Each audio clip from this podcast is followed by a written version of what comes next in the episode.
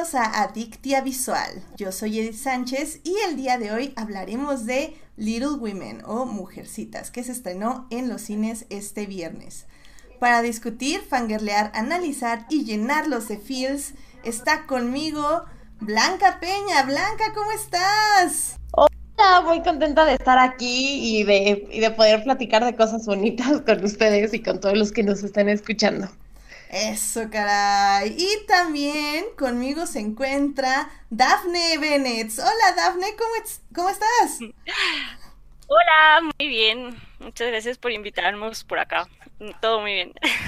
Ay, no, muchas gracias a ambas por venir. Este, pues su primer programa de Adictia Visual. ¡Ya! Y esperemos que no el último, evidentemente. Primero de muchos, como quien dice. Exacto. Eso, caray. Entonces, pues, ya sin más preámbulo, vamos a Salvando lo que amamos.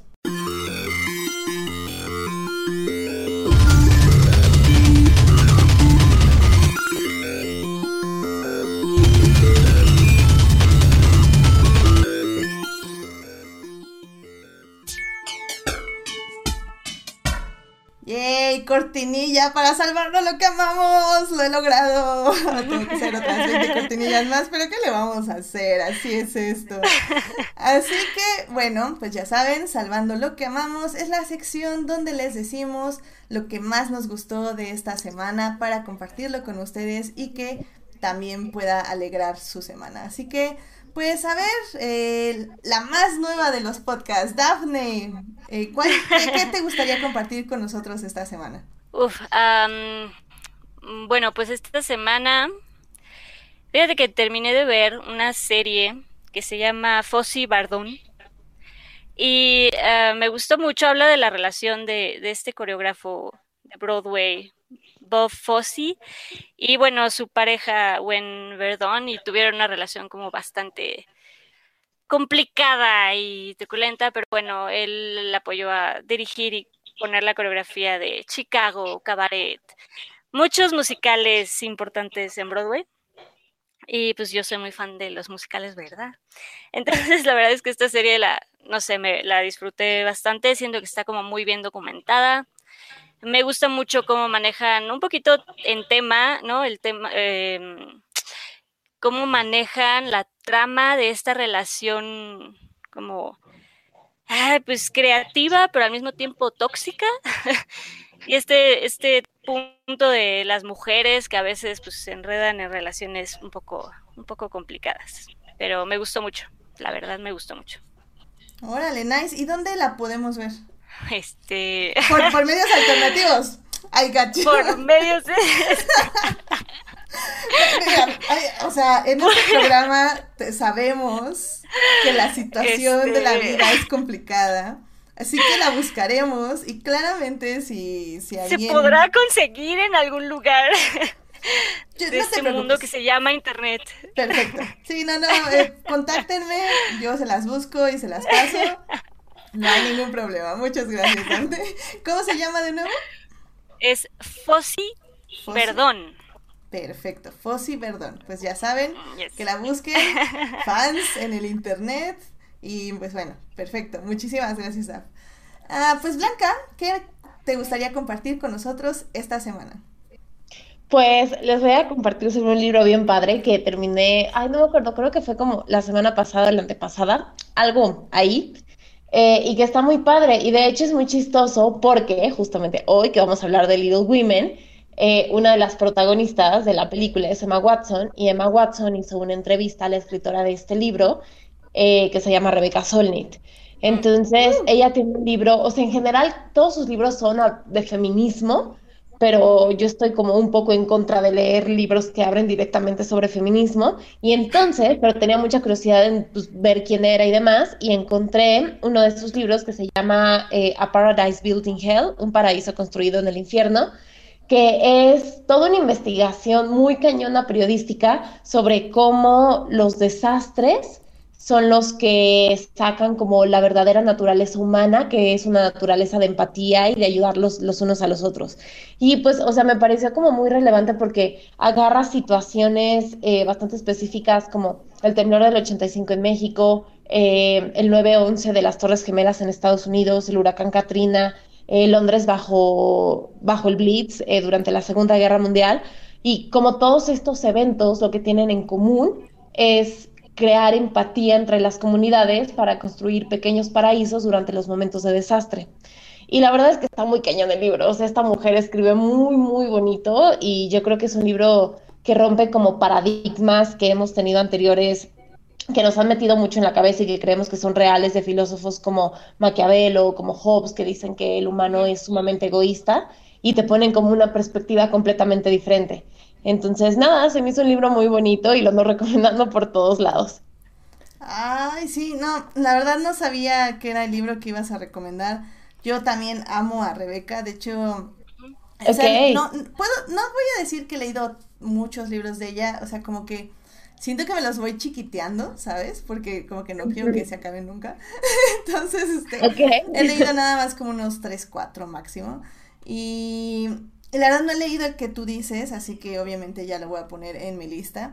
Y sí, o ah, sea, la verdad, la verdad es que la amo, o sea, me, me gusta mucho cómo analiza y su perspectiva del mundo y, y no sé, o sea, tal vez mi favorito, ay, eh, la verdad, soy malísima para los títulos, títulos, pero es uno donde habla de, de caminar, literal. Nada más dice todos los logros y lo que se logra para uno mismo sobre el simple hecho de caminar. Es, es increíble. O sea, no, no, no, lo amo, lo amo, lo amo. Em, a ver si ahorita puedo encontrar ese libro y les digo el título porque realmente no recuerdo. Pero bueno, pues perfecto. Entonces, ¿cuál es el nombre del título eh, del libro otra vez? Perdón. Se llama Un paraíso construido en el infierno, Rebeca Solnit. Perfecto. Pues ya está, para que lo busquen. Seguro lo pueden comprar legalmente. Sí, de hecho está muy barato en Amazon Kindle. Ah, perfecto. Y, creo, que el que tú dices, Edith, es el de una historia del caminar, ¿no? Probablemente sí, probablemente sí. De hecho, está... Ese es bonito. Sí, Wanderlust se llama en inglés, Wanderlust.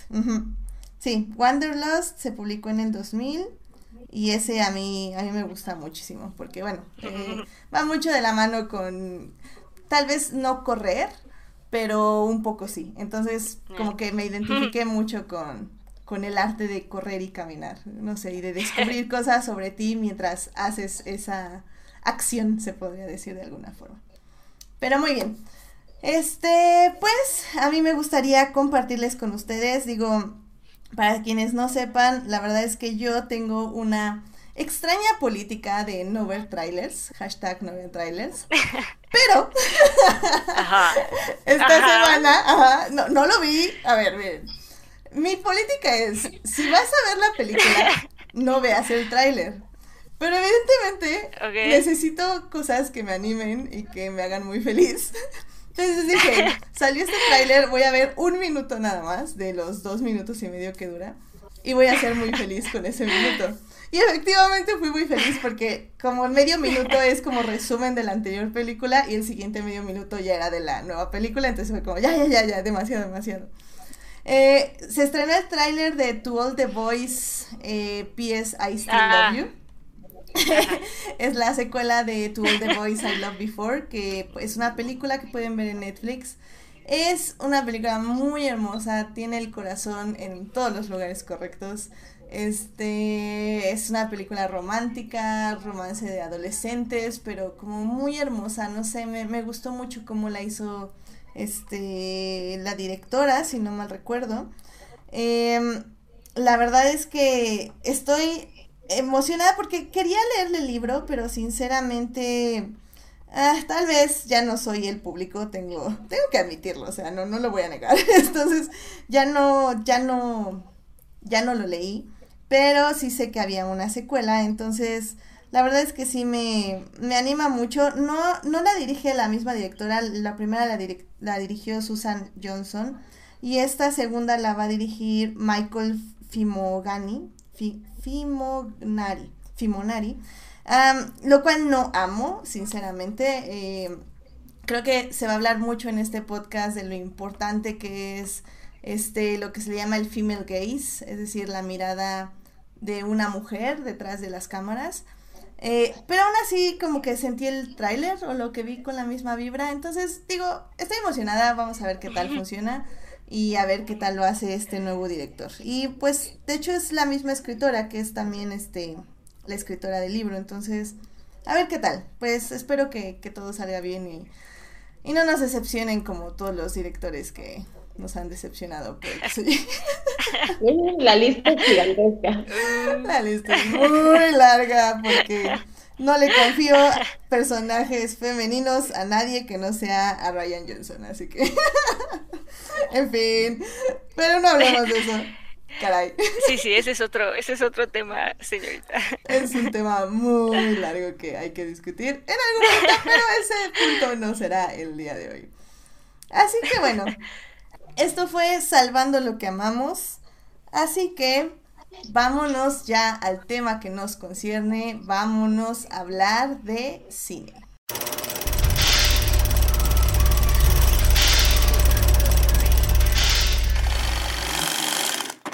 Esta semana vamos a hablar de la película Little Women o Mujercitas, que se estrenó este viernes en las salas nacionales.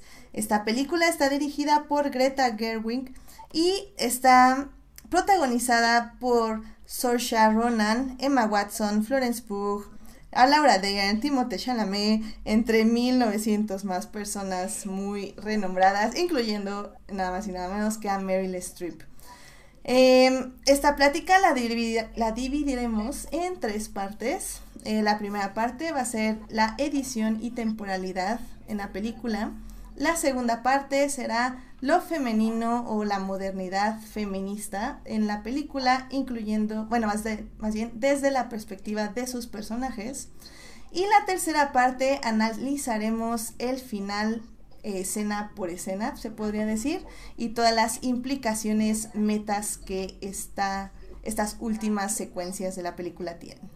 Así que, sin más, vámonos a hablar de la trama. It is not a donut hole, but a smaller donut with its own hole. And our donut is not a hole at all. Digo, no es sorpresa y no es extraño decir, se podría mencionar de esta forma que, eh, bueno, Little Women está... Es una adaptación, esta película, de un libro que se publicó hace básicamente ya 200 años. Eh, sí, Sí, 200... ¿Cuánto se Sí, fue a mitades del 19. ¿Sí? 1800 algo. El 68, me parece. 1868. No, pues sí, o sea, literalmente, o sea, spoilers ahead ya de hace 200 años, así que están todos este, prevenidos. Pero bueno, eh, básicamente esta película ha tenido muchas adaptaciones al cine. Eh, creo que la más cercana a la nuestra fue la de 1994, donde la protagonista estuvo, fue interpretada por Winona Ryder. Eh, pero la verdad es que no me gustaría enfocarme en eso. Obviamente en esta sección vamos a hacer los paralelos con el libro. porque la verdad es que lo que hace Greta, creo yo, es entender una, que esta historia ya se ha contado muchas veces en el cine, entonces cinematográficamente le pone un nuevo ángulo que es contarla a base de dos temporalidades, es decir, la, el pasado y el presente, o como ella misma lo ha dicho en entrevistas, desde la niñez y desde la adultez. Y además de ello, este, bueno, utiliza diferentes recursos, que ahorita vamos a hablar de ellos, pero también tiene una perspectiva muy fresca acerca de lo que son estos personajes y de las inquietudes que nosotros tenemos. Pero bueno, eso lo hablaremos más en la segunda sección. Lo que sí me gustaría hablar ahorita efectivamente es este, esta estructura, porque digo, no sé a ustedes qué les parezca, em, eh, creo que se me olvidó mencionarlo al inicio del programa, pero tanto Dafne como Blanca son productoras de cine. Entonces, ellas también saben aquí qué onda. Y en términos de producción, eh, voy a irme rápidamente a esta parte. Eh, me parece una película muy complicada. Eh, supe estuve leyendo algunas entrevistas y toda la producción duró tres meses. Se grabó, trató de grabar la Greta en orden cronológico, pero obviamente fracasó terriblemente porque son mil historias, entonces no podía hacerlo cronológicamente. Eh, y son muchos lugares, son lugares abiertos, son lugares muy bonitos, eh, pero que sí conllevan un reto más allá de lo narrativo, se podría decir. ¿A ustedes, a ti, Daphne, qué te pareció esta manera de contar la película? O bueno, la historia de Mujercitas. Pues creo que es algo que sí la hace definitivamente distinta a las versiones que ya se han visto de, Mujercitas.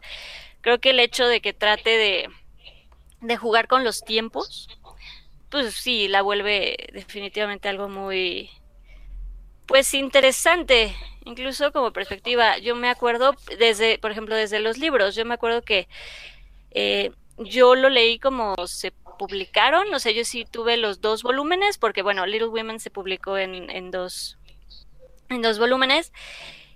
Y me acuerdo que el, haberlo leído separado en mi mente, como que justo lo volvió dos historias, una de cuando, justo de la niñez, y bueno, Good Wives, que es cuando ya, pues toda la parte de cuando ya son, son adultas. Y no sé, tiene algo en la forma en que Greta Gerwig eh, propone la narrativa y el cómo va mezclando tiempos que creo que unen muy bonito pues ambas etapas. O sea, creo que te hace Em, hace como que fluyan más o que, tengan más sentido al juntarlas. No sé, a mí me, me, pareció muy interesante y me gustó mucho que intentara este, pues hacer esta nueva propuesta narrativa. A mí me pareció muy interesante.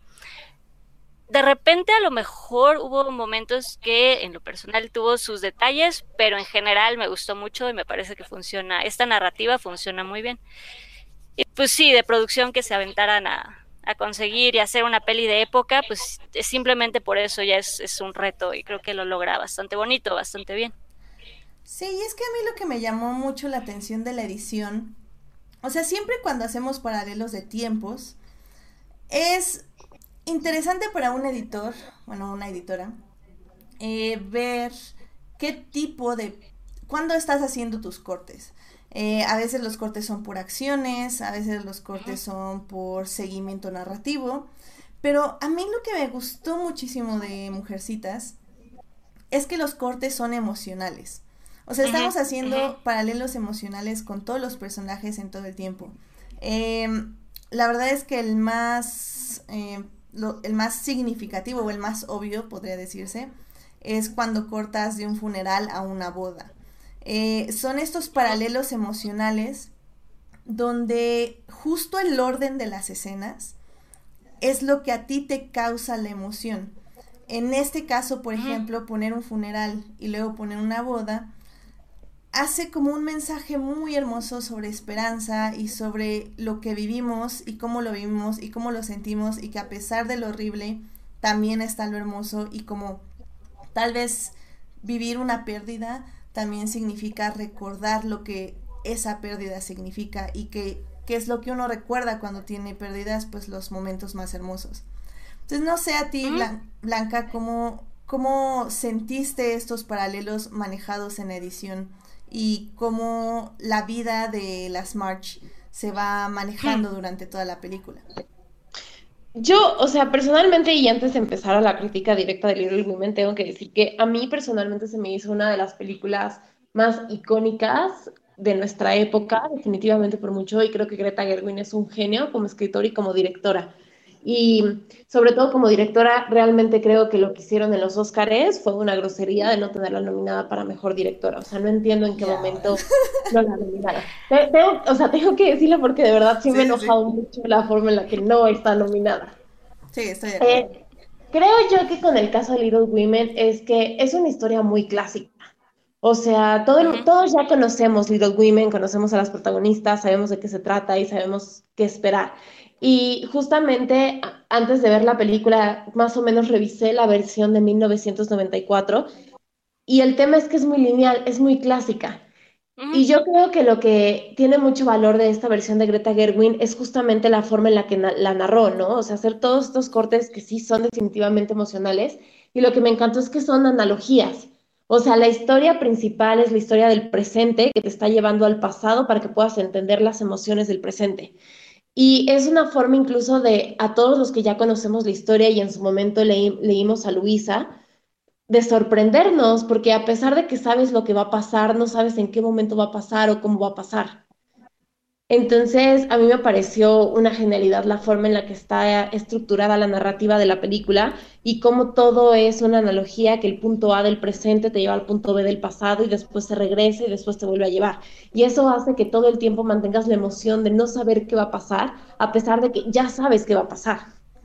Claro, y creo que es un, un algo que vivimos las personas que ya leímos el libro o que crecimos leyendo el libro que al final del día, este, tal vez por eso me di cuenta con más facilidad dónde estaba uniendo los puntos emocionales, porque, o sea, eh, digo, yo lo vi un poco con mi hermana y mi papá, que no habían leído los libros y no sabían nada, y que sí les confundía un poco, sobre todo por, por esta como decisión de no utilizar diferentes personajes, porque por ejemplo tenemos, digo, diferentes actrices.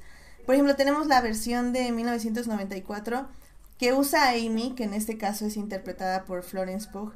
Este usa dos actrices diferentes, justo porque Amy al inicio del libro tiene 12 años y pues al final ya tiene pues los 20 años, ¿no? Entonces, aquí digo, Greta lo resuelve muy bien, poniéndole literalmente los los famosos este flequillos que ya hacen que se reduzca la edad 10 años. y la verdad es que ahí sí también tengo que decir que la actuación principalmente de Florence es brutal. es brutal la actuación de Florence. Sí, no. Es lo mejor de la película. Sí, ¿eh? Yo creo que, o sea, Saoirse definitivamente lleva el peso de la película, pero lo que hace Florence es una genialidad, porque sobre todo porque, el personaje de Amy siempre ha sido un personaje muy odiado, ¿no? Y aquí le pusieron justamente una narrativa bastante moderna sobre cuáles son las verdaderas relaciones entre las mujeres, donde no odias a Amy, al contrario, lo entiendes muy bien. Y si a eso le aumentas lo increíblemente carismática que es Florence y lo bien que lo hace, es uno de los personajes favoritos después de Joe, definitivamente. Sí, que es el hecho de, de confiar en tus actores, ¿no? Y confiar de lo que ellos van a aportar. Y digo, yo sé, déjenme intentar seguir con mi estructura. Pero bueno, em, porque la verdad es que eh, lo que lo que realmente, o sea, nada más quería como porque la verdad es que sí, o sea, la película se basa 100% en sus personajes, entonces yo nada más en esta sección quería como delimitar perfectamente que una, eh, los valores de producción, que ya hablábamos un poco de ellos, pero también esta adaptación del libro, porque al final del día es una adaptación muy fiel. O sea, no, no me lo van a negar que eh, a pesar de que está dividida en partes, que es esto justo de la, de la niñez y la adultez, el libro está adaptado página por está página. Está muy bien adaptado. O sea, bueno, no página está por muy página, bien pero está muy bien adaptado. No, pero es una buena adaptación. Sí tiene sus, su actualización, es decir, sí se sienten... Em, como los, pues la pluma eh, actual, ¿no? De querer poner ahí como énfasis en ciertos temas, pero en general sí es, es muy bonita la, adaptación. Y yo creo que una de las cosas principales que hay que decir del trabajo de Greta es que eh, ella lo ha dicho en muchas entrevistas, que este libro es uno de sus libros más personales. Eh, ella ha sido una gran estudiosa de, de la obra de Luisa, eh, de la escritora de Little Women. Y yo creo que algo muy relevante es de que sí es, tiene como justamente su pluma moderna, pero creo que de cierta forma esa pluma moderna está basada en lo que realmente representó Luis en su época. Claro, como que no pierde lo que y pone esa transgresión que era muchísimo más transgresora en, en aquel tiempo de lo que es ahora, pero sigue poniendo esa transgresión 100% feminista y eso es lo que hace que se sienta tan moderna y tan clásica al mismo tiempo la película. Exacto. Es una gran mezcla de ambos. De ambos, totalmente. Y Luisa vive en este, o sea, yo creo que de todas las adaptaciones que se han hecho de Little Women, si hay una donde el espíritu de Luisa está puesto, es en esta adaptación. Sí, porque digo, no podemos olvidar eso. O sea, este libro fue escrito hace 200 años. Y qué, qué casual, o sea, no puede ser casualidad más bien que un libro que se escribió hace 200 años y que está adaptado como tal en la película tenga tanta relevancia tan fácilmente. Ya y sé. Y es que al final del día digo, la verdad yo estaba releyendo el libro, no lo alcancé a terminar para ver esta película, pero había muchísimas cosas que resonaban conmigo que sí tal vez no tenían la perspectiva, pero al menos sí tenían el sentimiento, que, que es eso de cuando uno crece y que busca su lugar como mujer en la sociedad.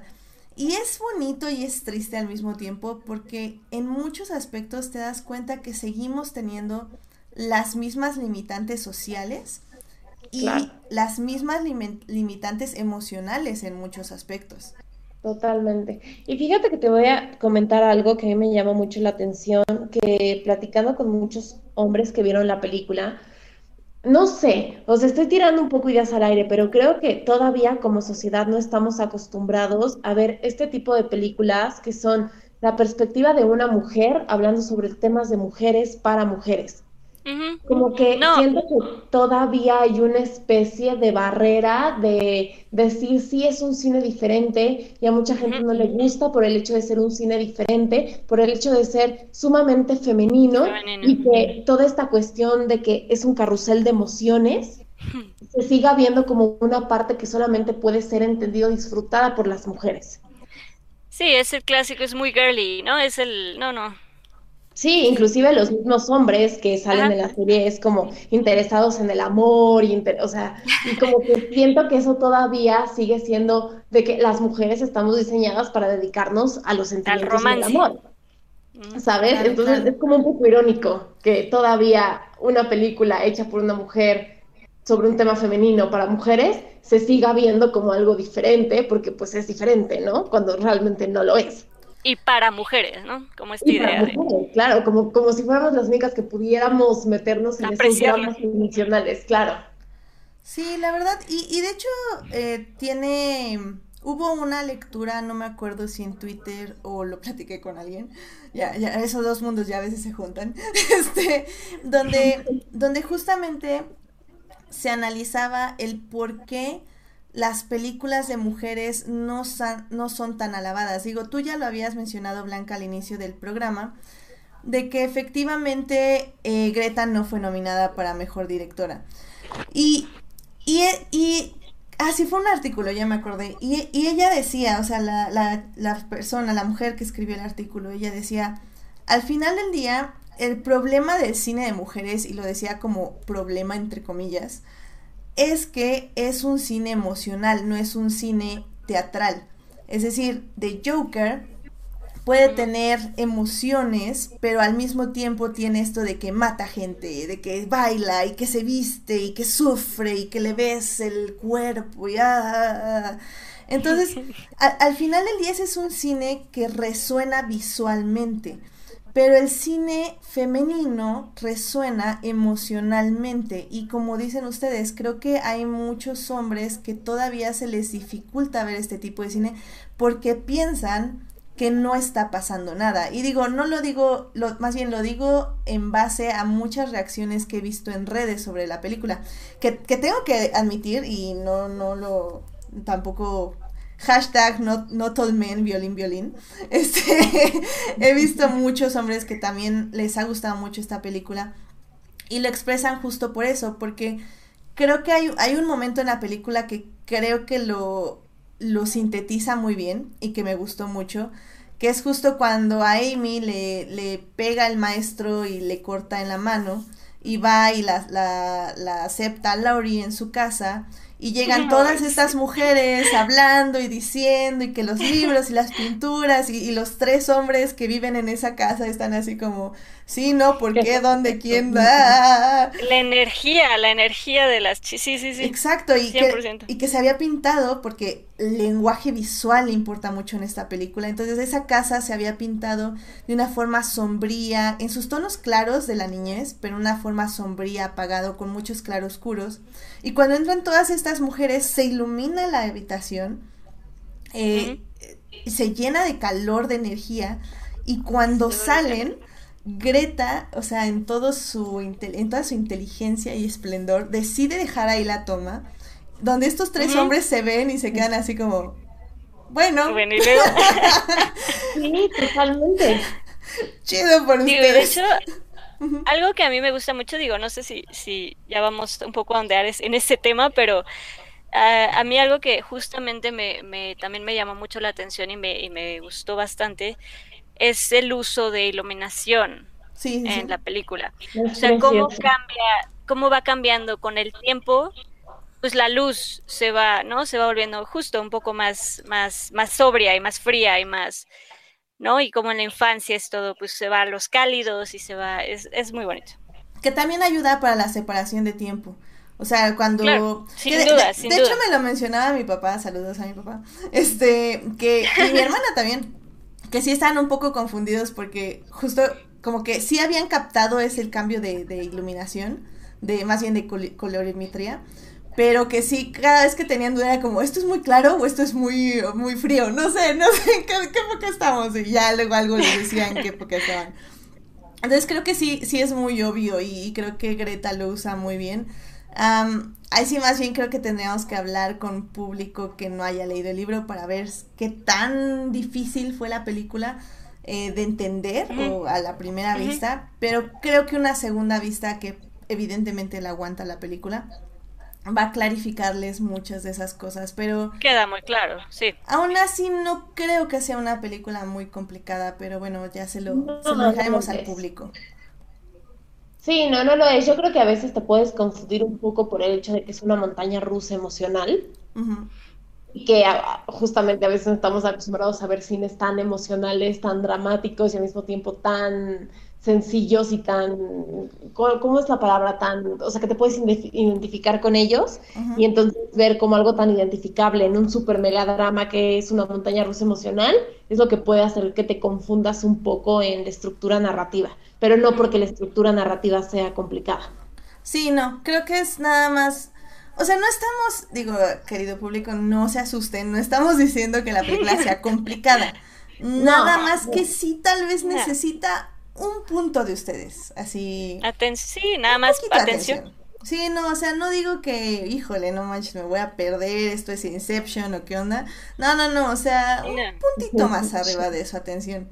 Eh, porque los detalles están ahí y, y está claro cómo te va dando Greta pistas para que tú sepas que, en qué temporalidad estás, que son dos temporalidades. Y como, di- como decimos, casi siempre, pues, y ya mejor, ya después de esto pasamos a nuestra sección de personajes, pero justamente creo que es un buen punto para partir, eh, porque los personajes cuando están en la infancia van a ser felices, eh, inevitablemente felices, o sea, su visión del mundo va a ser esa. Y cuando son adultos las cosas no van a ser tan fáciles, la felicidad no va a ser tan fácil de encontrar. Y, y eso es lo que Greta compara y ahí están esos paralelos y ahí es cuando uno se da cuenta en qué temporalidad está. Y por eso, mejor ya Nominen a Greta al Oscar. y vamos a hablar de los personajes. Blow that piece of junk out of the sky! Y pues sí, obviamente estábamos diciendo que en esta película hay grandes actrices, grandes actrices. Grandes actrices. Eh, el Es papel que prin- todas, la verdad es que todas tienen su, su, ¿no? su mérito. Sí, no, la verdad Sí. es que cada una de ellas, eh, ya hablaremos un poco, creo que sí estoy de acuerdo que hay una que no se usó tal vez muy bien, pero bueno, eh, creo que primero tenemos que ir con la principal, que es obviamente Sor- Saoirse Ronan. Saoirse Ronan. Saoirse. Ay, lo practiqué mil veces, te lo juro. Carlos, si me estás escuchando, te juro que lo practiqué una y otra vez. Pero bueno, este, que interpreta a Jo March, que es la protagonista de esta película. Eh, evidentemente, creo que Jo March siempre ha sido la protagonista porque es el, es la rebelde. Es el punto disruptor, es la que no quiere conformarse con lo que vive, eh, no se quiere casar, quiere ser escritora, quiere vivir en la ciudad, quiere alejarse de todo, pero evidentemente, pero más bien, eh, lo, lo que es muy bonito de esta película y del libro es que no es una mala persona, es decir, es una mujer, puede odiar y puede amar, puede enojarse, puede sentirse culpable por su enojo y al mismo tiempo estar lucha, esta lucha interna de ser amable y querer a los demás y no perder su temperamento. Creo que la actriz lo, la interpreta increíblemente, o sea, la verdad es que me gustó mucho. Eh, hay algo muy, muy claro en esta peli y es que cada actriz, cada personaje más bien, tiene su discurso y el discurso de Joe March es increíble. O sea, increíble.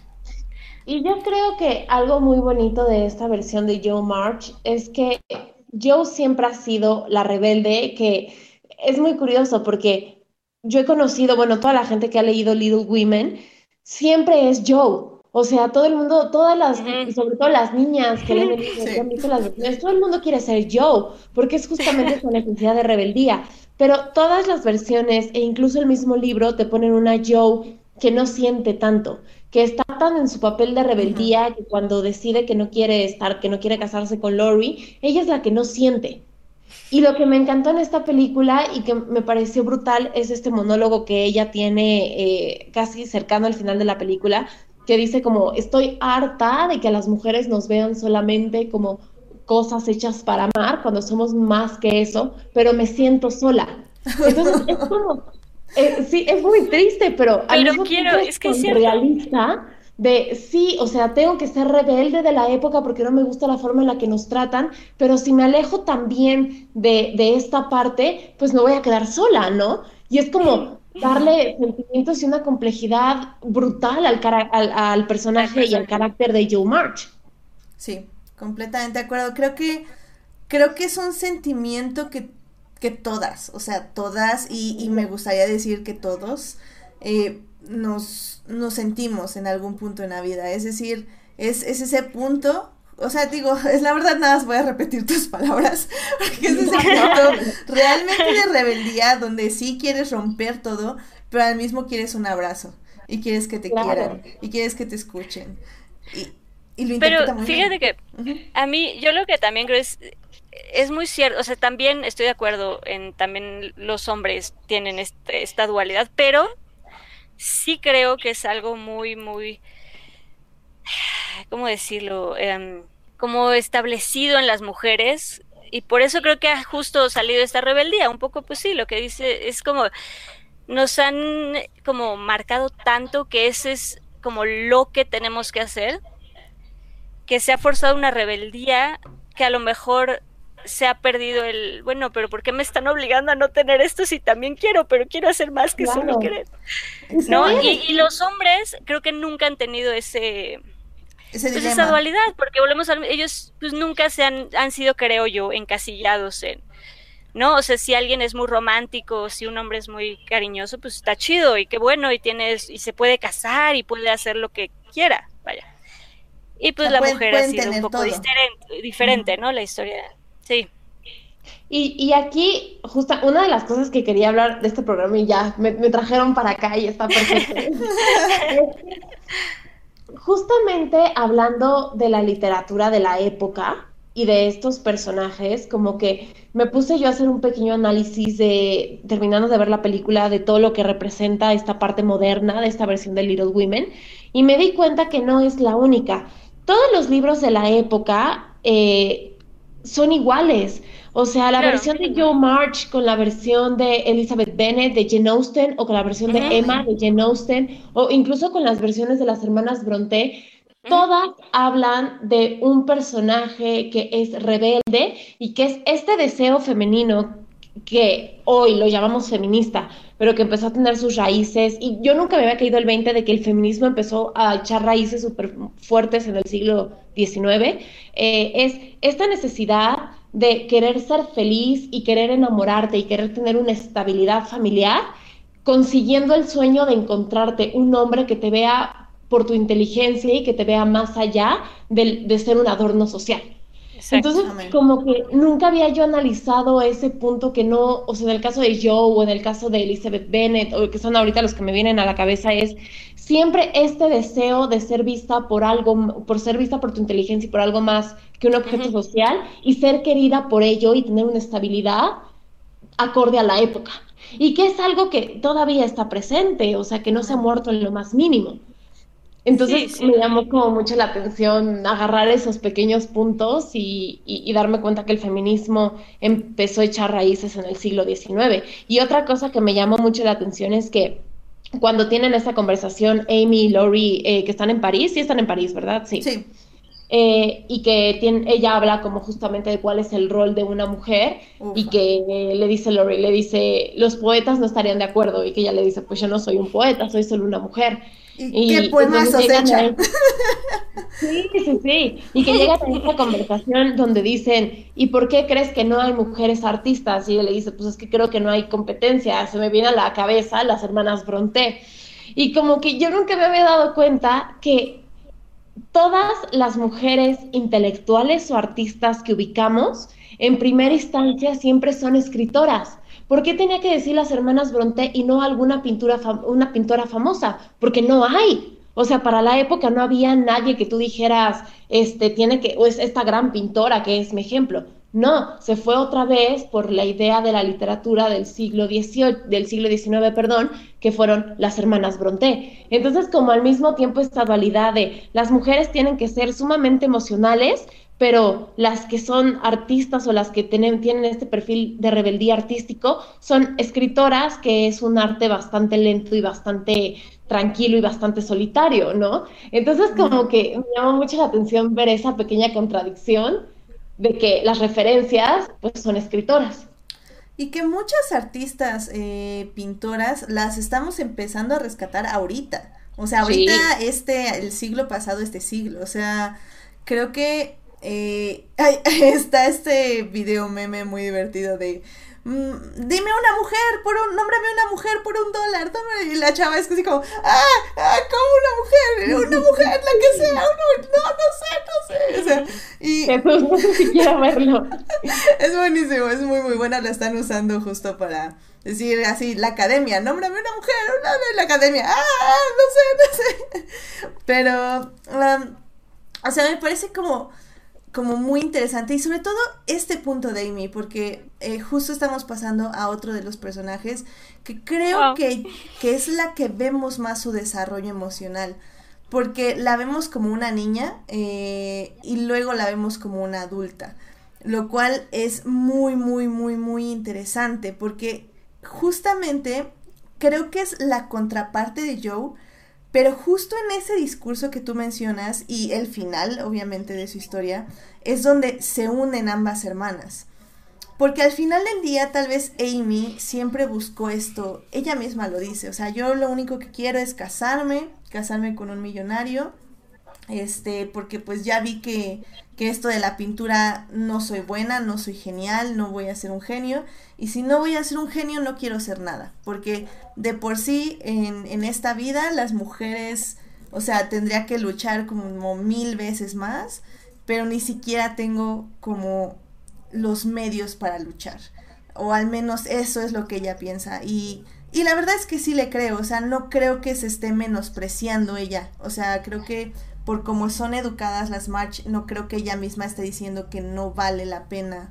O, y que ella sí es un genio secretamente. No, no creo que ese sea el caso. Yo creo que ella sí realmente, realísticamente, sí dice, no soy una genia pintora entonces lo único que quiero hacer es casarme bien y ser un adorno bueno para la casa. Y, y llega un punto en su desarrollo que justamente decide que no, que, que al menos si va a ser un adorno, quiere ser feliz y quiere casarse con alguien que la vea con la belleza que ella se ve. Y, y eso me parece muy valioso porque al final, al final del día creo que yo es, llega justo a la misma conclusión.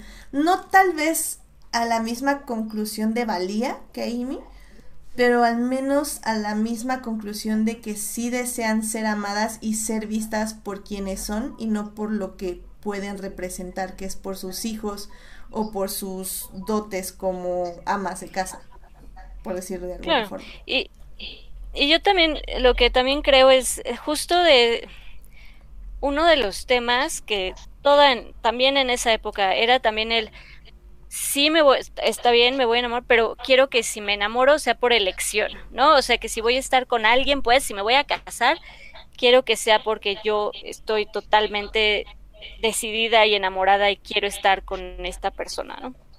Sí. yo creo que Amy es uno de los personajes más fuertes, inclusive creo yo que es más fuerte que la misma Joe March. O sea, el, el cambio, la transformación que va teniendo Amy, que es la primera vez que yo, o sea, la veo con la complejidad con la que la vi en esta adaptación de Greta Gerwin, me pareció fabulosa porque Luisa Meyacott, eh, cuando hizo Little Women, ella lo basó en su vida real que bueno, ahorita podemos entrar como esa parte de la ficción dentro de la ficción que maneja Gerwin.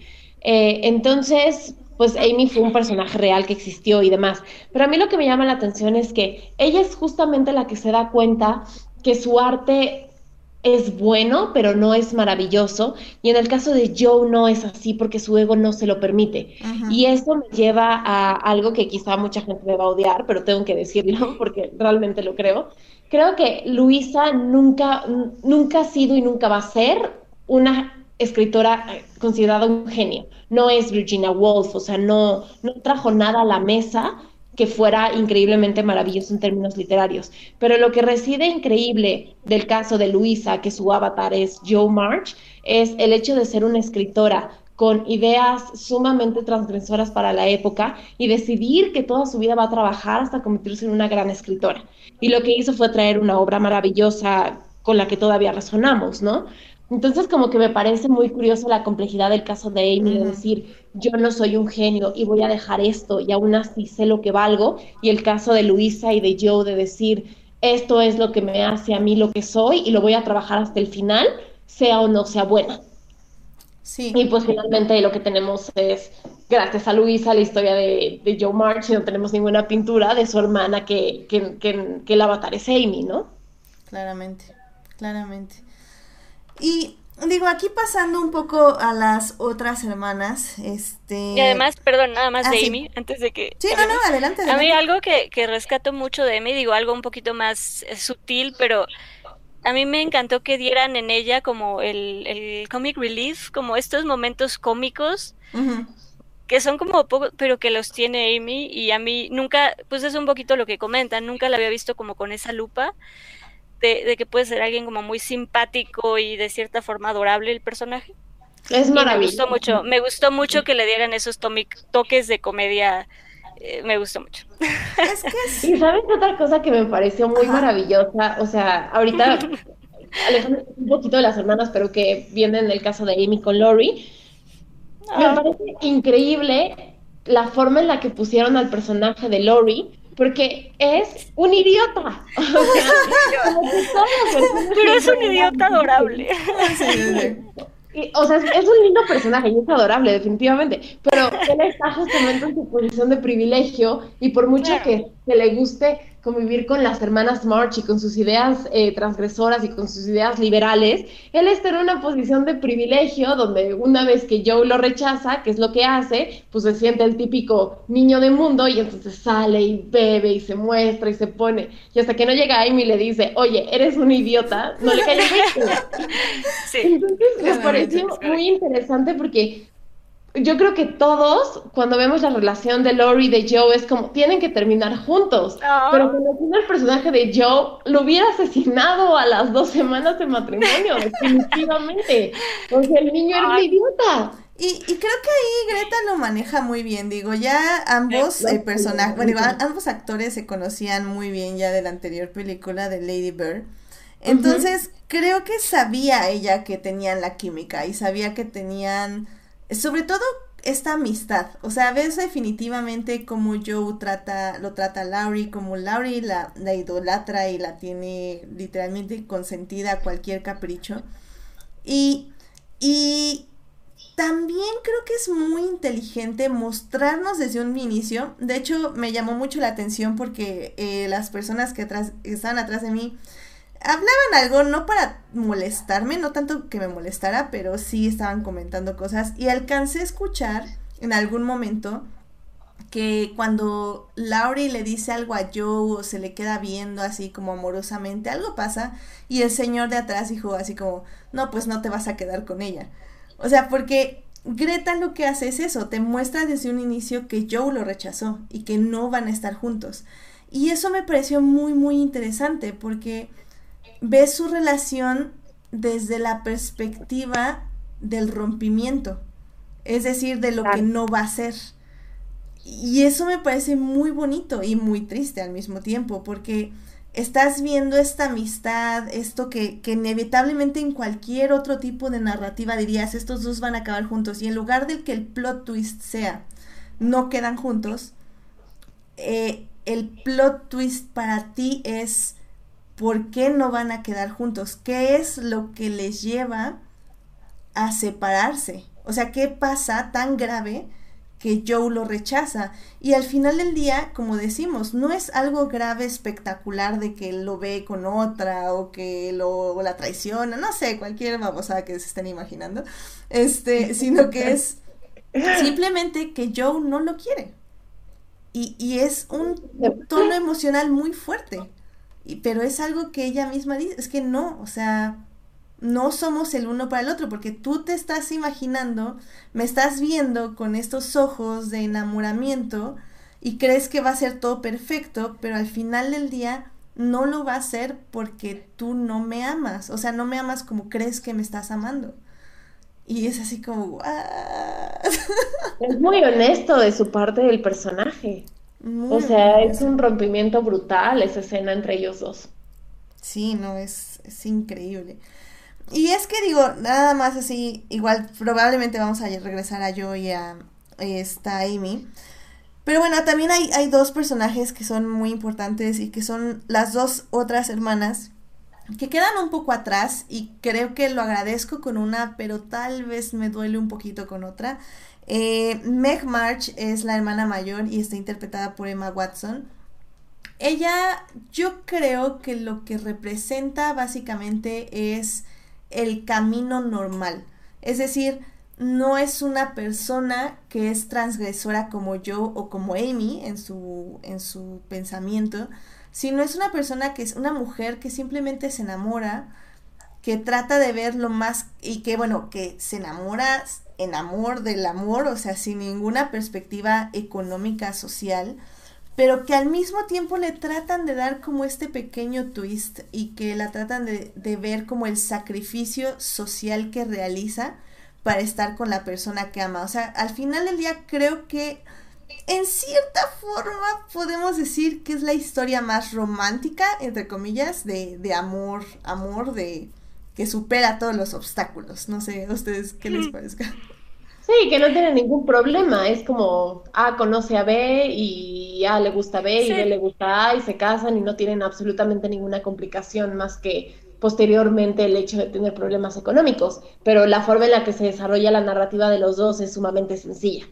Muy tranquila, sí. Sí, sí, sí. Y también tenemos a la otra hermana, que es Beth.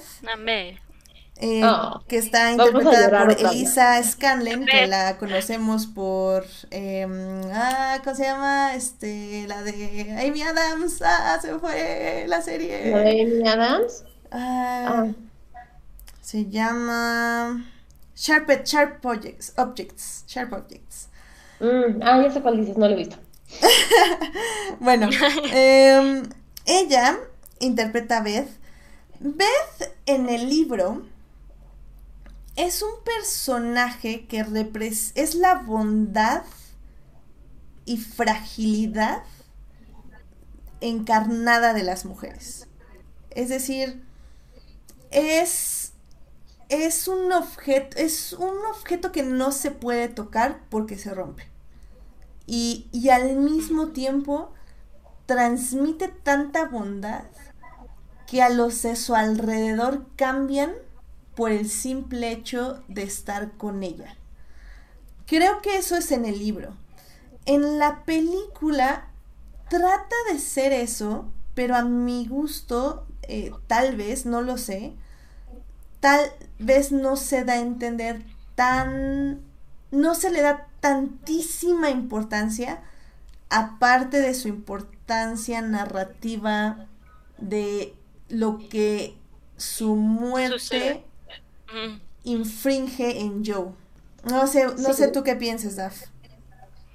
Pues yo creo que, es, o sea, a lo mejor no, no tanto como en los, o sea, en el libro, em, pero sí siento que tiene también sus, eh, sus momentos como muy, muy, pues, como especial, o sea, no sé, a mí me gustan muchas escenas con Beth, toda la parte del, de, pues, del piano y esta relación donde ella solo quería estar en, su mundo y en su...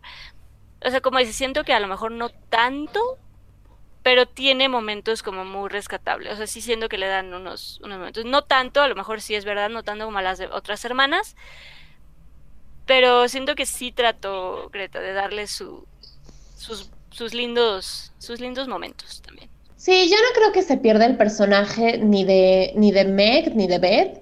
Creo que las dos están tratadas con la importancia con la que deben de ser tratadas y que las dos sirven justamente para marcar puntos de inflexión entre la variedad de personajes.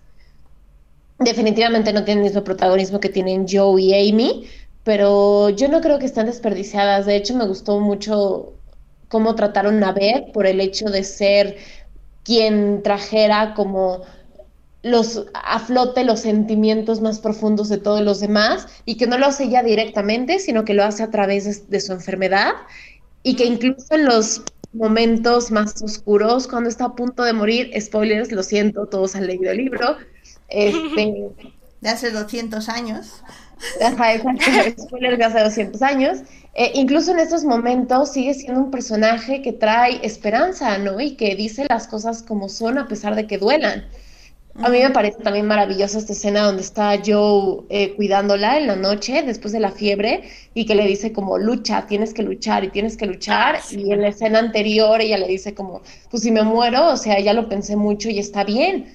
Y entonces cuando ella dice está bien, Beth está bien con morirse, las demás son las que no están bien. Entonces eso es lo que provoca que todos esos sentimientos honestos salgan a flor de piel en cuanto ella se muere. Quizá esa Sí, honestidad no tiene- hubiera salido de ninguna. Tiene, escena, tiene escenas muy lindas, como muy sutiles y muy bonitas. Sí, lo- Sí. creo que se manejó muy bien todo lo del piano con el vecino, Sí, eh, con sí, el sí, sí. señor, eh, Lor- del- el, el abuelo de Lori. El abuelo Lori. Ah, a mí Lori. Lori Ah. también me cayó muy bien. Tiene, A mí Lori también me cayó muy bien. La verdad es que me cayó muy muy bien. Eh, he estado viendo entrevistas con todos los actores. Se ve que tuvieron una química increíble todos. Se llevaron muy bien el, el rodaje. Y, y lo hermoso de Greta como directora que, que me gustó mucho, o al menos de esta película, la verdad no sé en sus anteriores, supongo que también las maneja así, es la libertad que le da a los actores. O sea, por ejemplo, la escena donde Lori está parado en la silla tratando de tomar latín, o bueno, evadir estudiar latín. Ese fue Timonet, Timonet Cham- Chamalet de ese cuate, Ay, este, parándose en la silla porque Todos él, vamos a Chalamet. él lo dijo. Todos lo sí. Yo, Sí, ajá, sí, yo soy sí. profundamente enamorada de esa criatura del señor. Ah, te- te- Es que aparte, ¿sabes algo que le valoro mucho? Como actor, sí está arriesgando, o sea, está tratando de buscar proyectos diferentes. Como que sí siento que está arriesgándose y está tratando de buscar otras cosas. No sé, yo respeto mucho lo que intenta hacer el muchachito. La verdad Sí. tengo que verlo en otras cosas porque no, no, a mí todavía no, no le encuentro lo buen actor que es. No sé. ¿Cómo? ¿Viste Call Me By Your Name? Sí, ¿Cómo? ¿De sí, la, la vi, la vi, la vi y efectivamente sigo sin ver dónde está el No, buen pero, actor. no, o sea, pero creo que es fíjate, él. a mí por lo menos, pero fíjate, no, bueno, sí, no, o sea, en Call Me By Your Name, sí, sí, de- o sea, no sé, tiene, tiene lo suyo el, el Timmy. Sí, y a no, mí no, en, no, en no, no lo niego, no lo niego, tiene en lo suyo, sí, sí.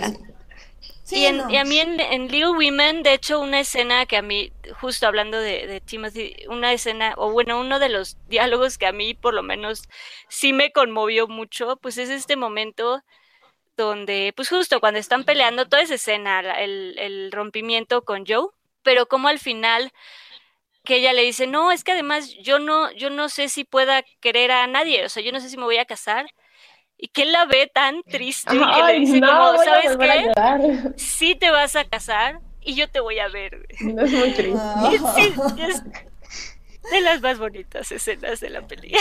Ay, no. Yo lloré y lloré mucho. O sea, la verdad es que no tengo ningún, ninguna pena en decir que lloré muchísimo con esta película y que fue como- me identifiqué con todo el mundo y fue un mar de emociones. La verdad Sí, es que tiene- sí, o sea, voy, voy, a, voy a confesar eso yo también. O sea, yo toda la película estaba sacando lágrimas y lágrimas, pero querido público, no eran lágrimas de tristeza, eran lágrimas de felicidad, porque neta, como, o sea, todo el, el cast irradia una energía eh, emocional. O sea, increíble. O sea, cada acción que hacen es un, un detalle. Es un detalle de sus personajes, de, su esta- de sus estados anímicos, de sus vidas, de sus miedos, de sus dolores, de sus temores. Eh, se dice que los niños son las personas más honestas de este mundo y creo que los actores lo sabían y cuando son niños lo tratan de mostrar que son honestos con lo que sienten y cuando son adultos o, están en este proceso de adultez representan sus emociones bueno ni siquiera son sus emociones es cómo van descubriendo lo que sienten con tanto dolor y al mismo con, con tanta sorpresa, pero, pero dolor sobre todo. Ay, no sé. O sea, creo que, creo que es la, esa es la realización de, de lo que quieres saber y qué hacer con tu vida y lo que sientes y lo que quieres sentir para siempre y quién quieres ser. Y sinceramente también se agradece porque eso es lo que hacen los buenos directores.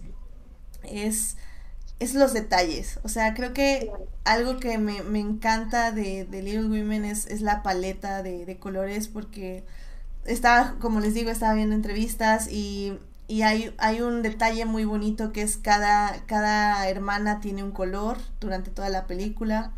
Y la mamá de ellas, que está- es interpretada por Laura Dern, este, tiene todos los También colores de bonita. Sus, sus peinados los tiene ella también. O sea, cómo, cómo su madre representa todo lo que ellas representan. No, no sé, o sea, ah, me amo esta película. Sí, es una gran película. Y fíjate que ahorita que dijiste eso también, creo que vale la pena mucho mencionar que a pesar de que tienen est- estos personajes tienen este crecimiento doloroso que todos lo hemos tenido cuando crecimos. Bueno, no es que dejemos de crecer, seguimos creciendo, pero diferente. Eh, yo creo que algo muy relevante de, de la historia de, de Little Women es la empatía y la honestidad que tienen entre todos ellos. Sí. ¿Sabes? Porque justamente ahorita le estaba pensando otra vez en una analogía directa con otro libro de la época eh, que es Orgullo y Prejuicio de Jane Austen. En el caso de Orgullo y Prejuicio, todas las tramas son bastante intrincadas porque nadie se atreve a decir qué siente por el otro. Claro. Y aquí no. O sea, aquí los hombres no tienen ningún problema en decirle a la mujer, oye, te amo, y ella no tiene ningún recato en responder directamente un sí o un no. Y la verdad es que a pesar de que sigue siendo un drama bastante doloroso, este drama está como rodeado de una empatía y, un- y una honestidad entre personajes que crecieron juntos y a pesar de ser muy diferentes, no pierden el respeto el uno por el otro, cosa que no sucede en casi ninguna otra novela romántica. Claro, sí, sí, tienes toda la razón. Y es lo que la hace tan bonito. Porque al final del día sabes lo que están sintiendo los personajes. O sea, cuando, cuando es dolor, cuando es este duda, sabes que están sintiendo duda, sabes por qué es esa duda, sabes qué significa esa duda. Y, y como dices, al final del día, sí, a, a Laurie lo, lo rechaza y, y Joe le dice que no. Y, y cuando, y Laurie ¿qué hace? Pues va y se emborracha y sabes que es porque lo rechaza Joe. Cuando Laurie ve a Amy con ojos de amor, Amy le dice, no me veas así, y él dice, Ah, ¿por qué no? claro. Dice, porque No yo no soy plato de es segunda mesa. Eso también es otra gran escena. Ah, la Es una gran escena, No, sí. y, y ella le dice, una, no soy plato de segunda mesa, y dos, te he amado toda mi vida. Si me vas a Sí, no, amar, no. me vas a amar y punto. O sea, y entonces así como, no, yes. Estoy llorando mis. Pero la verdad es que eso es algo que no nos han, o sea que en el colectivo cultural y en el colectivo artístico no nos han enseñado a ser así. Estamos muy acostumbrados a los plots y esos plots los repetimos en nuestras propias vidas de no querer decir o no querer atreverte a o no. Y aquí no. Y yo nunca había sido consciente de, de eso hasta ahorita que lo estamos platicando. Y aquí todo el mundo es súper directo. Y está muy bien, o sea, hay una empatía muy cañón entre todos los personajes de que no le quita el dolor al aceptar o al rechazar a una persona, pero al menos está siendo honesto y es algo a lo que no estamos acostumbrados en ninguna historia de ni romántica ni de cualquier tipo, otro tipo. Siempre estamos acostumbrados a que se tienen que ocultar cosas para no lastimar, para no decir, para ¿y no cuántas sentir. películas hemos dicho así como háblense y resuelvan todo esto? Si, ya le dice a B que le dice así, ya se acaba la película, adiós. Totalmente, y aquí no, eso es lo que le da como poncha a la película y es un tipo de narrativa sumamente diferente. Claro. Ay, Qué qué cosas. bonito. Qué gran película. Qué gran- Vamos a ir a correcto, protestar es y nos vamos a parar afuera del trato Dolby el día de los Óscares hasta que no nominen a Greta en ese momento su Oscar por mejor directora. Estoy de Punto, se acuerdo. acabó. Estoy de acuerdo, estoy de acuerdo. Ah, qué cosas. Se acabó. Pues miren. O sea, ¿cómo es posible que tengan nominado Once Upon a Time in Hollywood a Tarantino y no a esta mujer con esta joya? Ya No, me digas. no La lo única- entiendo. La única razón por la que quiero que gane 1917 es porque no quiero que gane Tarantino. No, no creo que, espero que no. O sea, realmente espero que no. Yo No, también yo creo, yo sí creo que va a ganar 1917. Sí, Tiene yo también. ganar. Pero mejor director, no sé. O sea, la de mejor película también está nominada eh, Little Women para mejor película. mejor director, no no sé, sé. que se lo den a Scorsese, whatever, me da igual. Pero que no Mira, sea Tarantino, por el amor de Dios. La neta es que, o sea, cualquiera de los dos es un no. Pero bueno, eh, vamos ya a nuestra última sección eh, para ya cerrar lo que Greta Gerwig nos quiso decir con Little Women. Así que vamos a hablar de el final de esta película. Ah, es hermoso, hermoso. Pues sí, eh, la película se desarrolla como tiene que desarrollarse. Al final, digamos que Joe sí encuentra, al- eh, bueno, más bien llega una persona inesperada a la casa y todos lo aceptan y ven a Joe muy feliz, básicamente. Y la, el- la persona, susodicha persona, se va. Y, y las hermanas le dicen a Joe como, no, pues es que lo amas, es evidente, vamos por él, el carruaje, etc. Eh, Increíble escena, por cierto, la ve. Este, Muy linda, muy linda. y se llevan a Joe en el carruaje, está lloviendo, entonces Joe va a buscar a esta persona que supuestamente ama y Greta corta la escena. Ajá. Y nos Y la lleva mezcla con. a la publicación del libro de Joe. Porque, este, digo, si se quedaron aquí y no han visto la película, básicamente toda la película Joe sí está escribiendo, está escribiendo cuentos que eh, venden, es decir, cuentos de violencia, eh, eh, lo cual también es un gran guiño al, al cine y a la escritura en general. Pero bueno, es, es cuentos de violencia, cuentos donde su editor le dice que la mujer o se case al final o se muera, da exactamente lo mismo. Este, em, y cuando hay, hay algo muy hermoso y que sí tengo que, que decirlo porque cuando muere Beth, Beth en sus últimos momentos le dice a Joe, escribe, escribe para mí, escribe para alguien, que es, que es algo que nos enseñó nuestra madre, que, que no sea ni para ti, o sea, que no sea por razones egoístas, sino que escribas para hablarle a otra persona, es decir, para conectar, para la empatía. Y, y Joe, después de un proceso de duelo, eh, de la pérdida de su hermana, decide escribir, y decide escribir la historia de ellas, que obviamente es una, una narrativa meta. Eh, tengo que decirles rápidamente que en el libro esto no sucede, eh, pero creo que en el libro es la esencia de lo que va a pasar, porque creo que Greta sabía que no iba a ser otra película, es decir, no iba a tener una secuela Little Women, entonces quería que entendieran, o entendiéramos más bien, cuál era el camino de Joe, quién es Joe en su madurez, porque la vimos en el proceso de madurez alcanzando la adultez, pero no la vimos como una adulta completa. Entonces, ¿qué hace Greta para cerrar su camino? Es mostrarnos las dos vertientes. Primero, como digo, corta la escena de romántica, nos lleva con el editor. El editor, escúchame bien Disney y ponme atención. el editor le dice, no puedes vender un libro sin una fucking historia romántica. Tu heroína no puede quedar soltera y sola en un fucking desierto. Pero bueno, este, ya, perdón. Regresa, Eddie, regresa, regresa. Y bueno, eso le dice el editor. Este, Joe, Joe le, le comenta que este, pues que, que ok, que va a casar a su protagonista. Eh, Greta corta de nuevo a Joe, este, encontrando al, al amor de su vida y besándolo. Y regresa otra vez con el editor y le dice, y con Joe, con el editor, y el editor le dice así como, este, bueno, los derechos, etc., tanto dinero, bla, bla, y yo, no, no, no, yo quiero ser dueña de mi, de mi obra, este, si voy a vender a mi, si voy a casar a mi protagonista por dinero, pues al menos voy a Pues que recibir sea, algo de ese dinero. que valga. Exactamente. Y terminamos con un montaje de Joe eh, haciendo una escuela para niños y niñas, evidentemente, eh, junto con un montaje paralelo de ella viendo cómo imprimen su libro y pues básicamente están imprimiendo muchas copias para venderlo al mundo. Mm. Fuck. Es, es un final muy bonito. A mí lo que me gusta mucho de lo que hace Guerrilla es que siento que es un guiño muy lindo a Luisa May Alcott.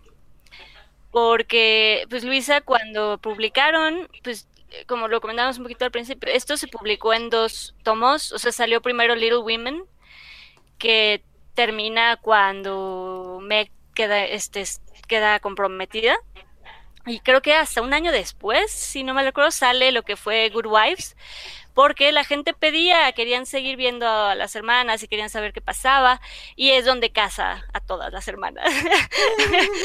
Entonces es como un guiño muy bonito a la autora. Siento yo que sí es un guiño, no sé, una cosa. Es, es, es un detalle muy lindo hacia la autora. Yo, yo No, sé mira que me parece muy relevante es que la razón por la cual todos queremos a Joe March es por Joe March, la escritora, no por quién se casa.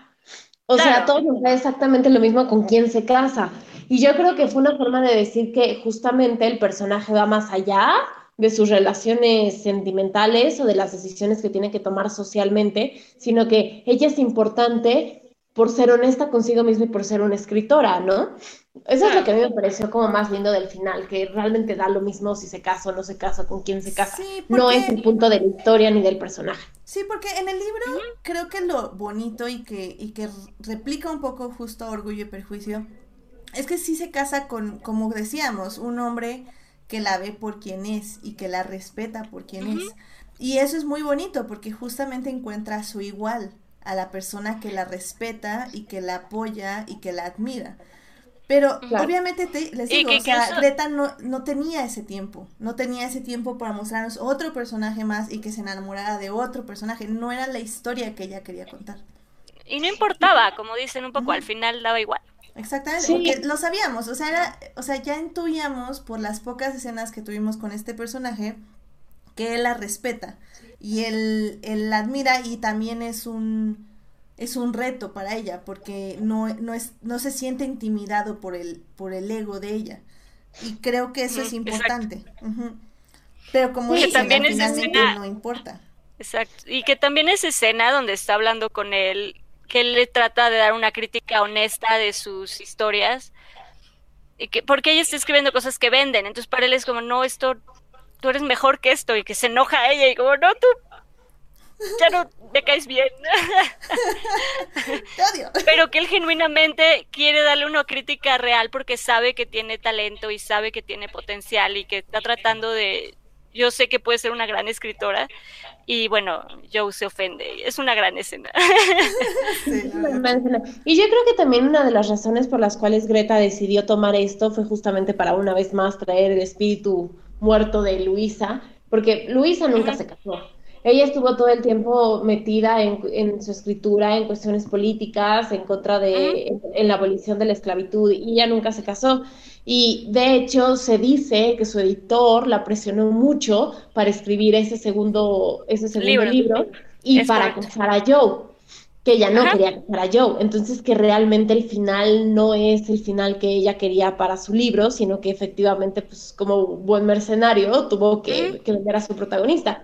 Entonces también eso me parece relevante que sea una versión donde se está respetando lo que se cree que Luis hubiera querido, ¿no? Exacto. Sí, es, te digo, es un gran guiño a la autora, es un muy bonito. Y es un gran referencia, final, ¿no? porque tampoco te dicen que a lo mejor sí se casó. Es No, como el típico construye tu historia, qué es lo que quieres que haya pasado, porque la verdad Exacto. es que no es relevante. O sea, No, eso es lo que me pareció más lindo Es que- Está, está muy ingenuo, muy ingenuamente escrito, está muy lindo. Es muy ingenioso porque tienes todo. Ingenioso, o sea, eso quería decir. Gracias. Sí, tienes, tienes tu final feliz, que es decir, que la protagonista besa al, al otro protagonista, ve, eso es una, bueno, a su pareja. La segunda, tienes un triplemente final feliz, porque ves a todos felices en una escuela que está próspera, todos viven, todos están con sus parejas, hijos, es decir, tienes la felicidad completa en el aspecto social, se podría decir de cierta forma. Y al mismo tiempo tienes la felicidad emocional de tu personaje y la, la felicidad completa de realización de tu personaje principal, que es que se publique su libro, que es la felicidad profesional. Como ustedes bien dicen, es un final abierto, puedes elegir cualquier final, puedes pensar que los dos finales son válidos, puedes pensar que fue un final u otro. Eh, también muy acorde a nuestra época, creo que el dejar el final abierto eh, se ha dado, yo vi muchísimos discursos de varias páginas que sirvo, que sigo, que, que obviamente si Mujercitas hubiera sido escrita en esta época, este, Joe March hubiera sido queer. Eh, Hmm. entonces, eh, como que le dan ese punto a Greta de que al final del día la dejas como un personaje queer, que realmente puede ser que no se casó, pero porque no sus gustos no estaban necesariamente con hombres. Eh, que es algo hecho, que se puede interpretar así, claramente, por muchas Que de hecho hay también como muchos rumores en el caso de Luisa, porque digo, obviamente todos son rumores y pues no sabemos, ¿no? Y sobre todo porque en esa época no se hablaban de este tipo de temas, Claro. pero justamente dicen que ella en casi todos sus libros eh, se refiere a ella, o sea, que siempre quiso ser hombre. Y hay una frase de ella que dice, que dice, o sea, yo siempre he sentido como, me han gustado mucho las niñas y nunca he sentido esto por los hombres. Entonces, como que hay también muchos rumores por ahí de este- hasta qué punto ella nunca se casó por el hecho de que no le gustaban los hombres o hasta qué punto fue por una cuestión de rebeldía. Pero vuelvo a lo mismo, en el caso de Joe March, da exactamente lo mismo. O sea, Exactamente. es lo menos relevante del personaje de Joe March.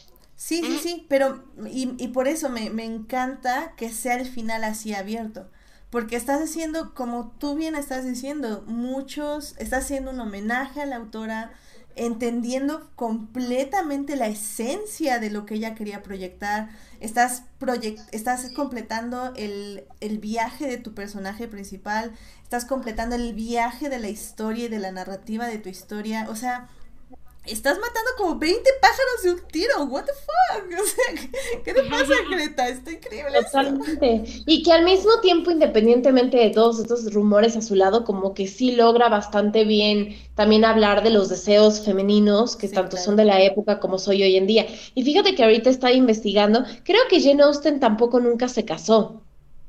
Mm, Díganme si estoy mal, No, la pero creo no que sé. Jane Austen tampoco nunca se casó. Mm, no Sí, no, creo que no.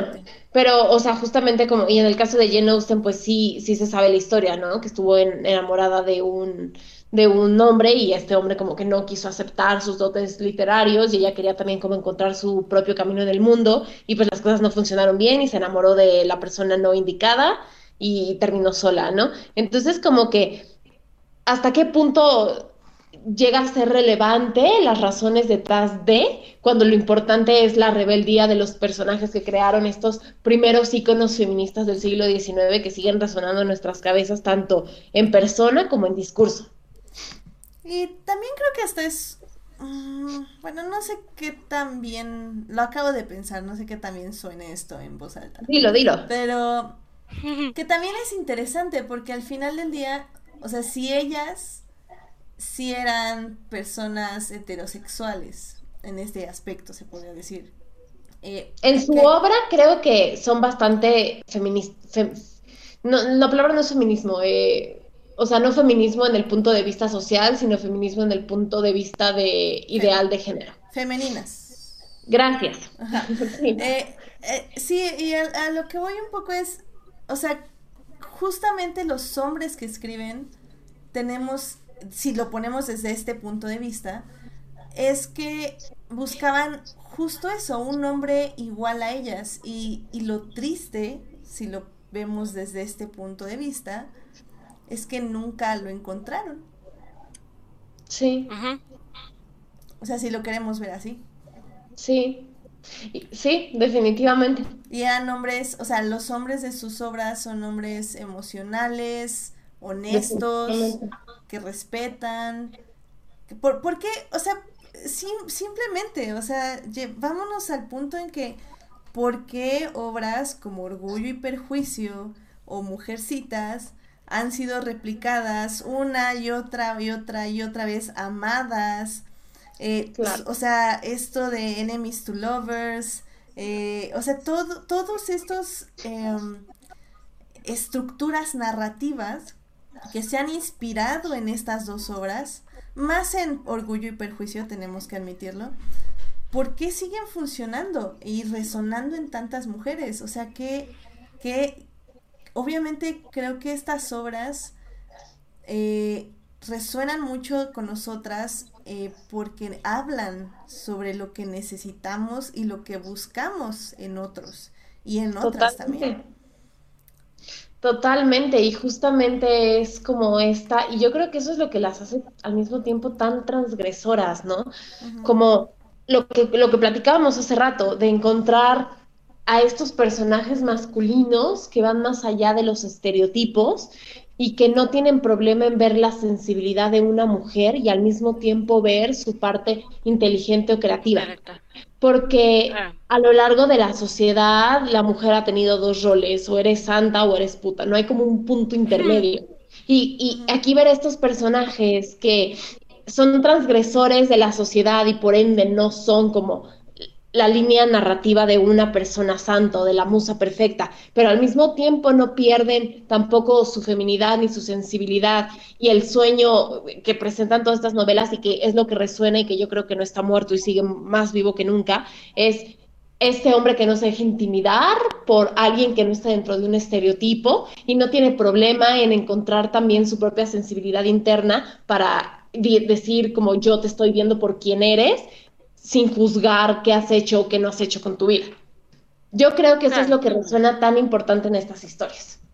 Y que el hecho de que se repitan y todos vayamos a verlas y nos pongamos a llorar y digamos como, sí, qué increíble, pues te dice que las cosas no han cambiado mucho del siglo XIX para acá. para bien o para mal. para bien o para mal, definitivamente, definitivamente. Sí, y por ejemplo, viene la adaptación de Emma de Jane Austen, que es un personaje bastante similar, y vas a ver que va a pegar durísimo y todos vamos a estar ahí viéndolo también, obviamente.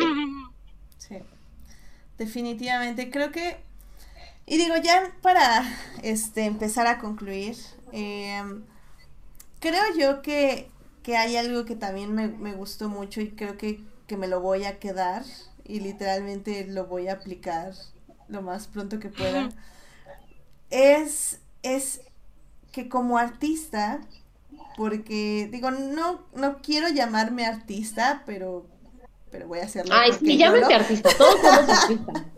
Como Amy, ¿qué diría? Piensa, ¿qué diría Amy en estas circunstancias? Diría, soy un artista. Eh, ok. Como artista. creo que, que si algo me deja eh, esta película es, es seguir haciendo proyectos.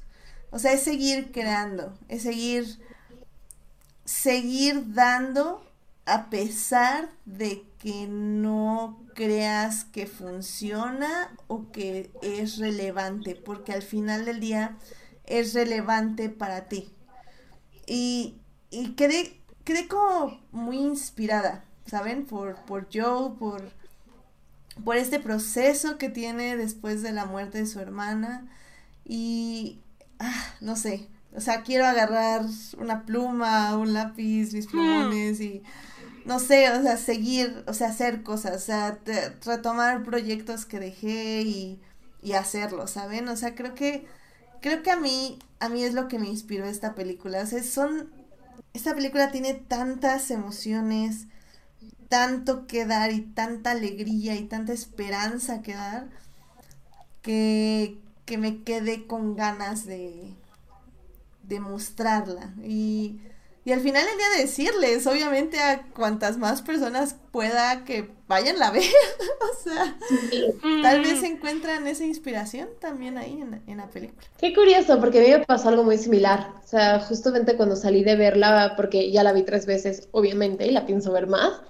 Eh, la primera vez que la vi, justamente saliendo del cine, también tuve como esta necesidad de sentarme y escribir algo que expresara completamente sentimientos y situaciones y todo, y, fue una inspiración de Little Women. Y qué padre de Greta Gerwin como directora y como escritora de haber agarrado una obra tan clásica y haberla llenado de tantos sentimientos que todo aquel que la vea va a sentir algo y va a querer hacer algo al respecto con eso que sintió.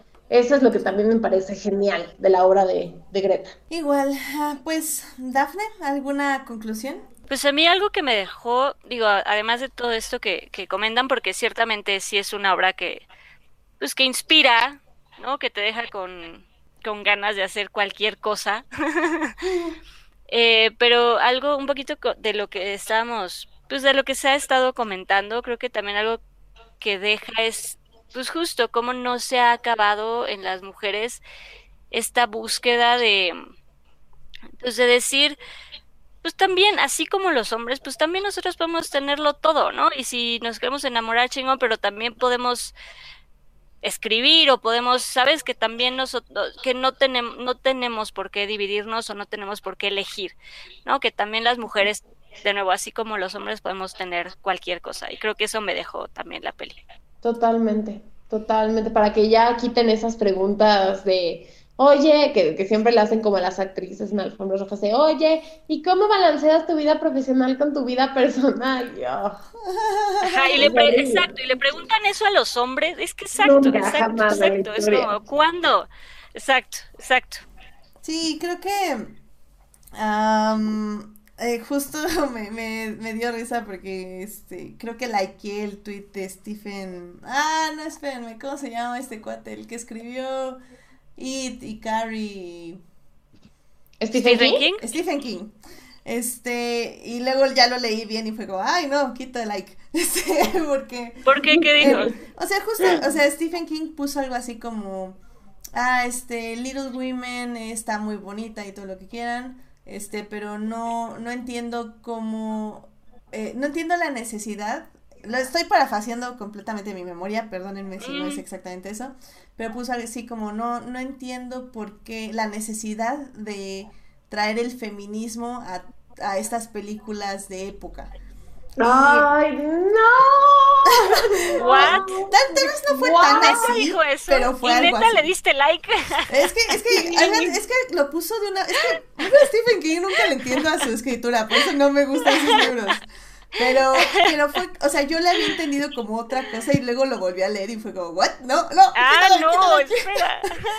Es que volvemos a lo mismo y yo sé que estamos repitiendo lo que dijimos hace rato, pero de verdad es, el siglo XXI, esto está resonando desde el siglo XIX. ¿Por qué tratan de meterle discursos que no son nuevos, que llevan ahí mucho tiempo para criticar obras? O sea, eso es súper machista, es una tontería. es una tontería. Pero bueno, a ver, es Stephen King, o sea, es... No, yo sé que es, es un hombre, es un hombre que me refiero, si tú lees algo de su obra, es claramente, pues sí, o sea, tiene una fascinación por ser hombre, pues, ¿qué te digo? Sí, totalmente, me queda claro. Y que está Y bien. tiene o sea, digo, de escritor de, me queda claro.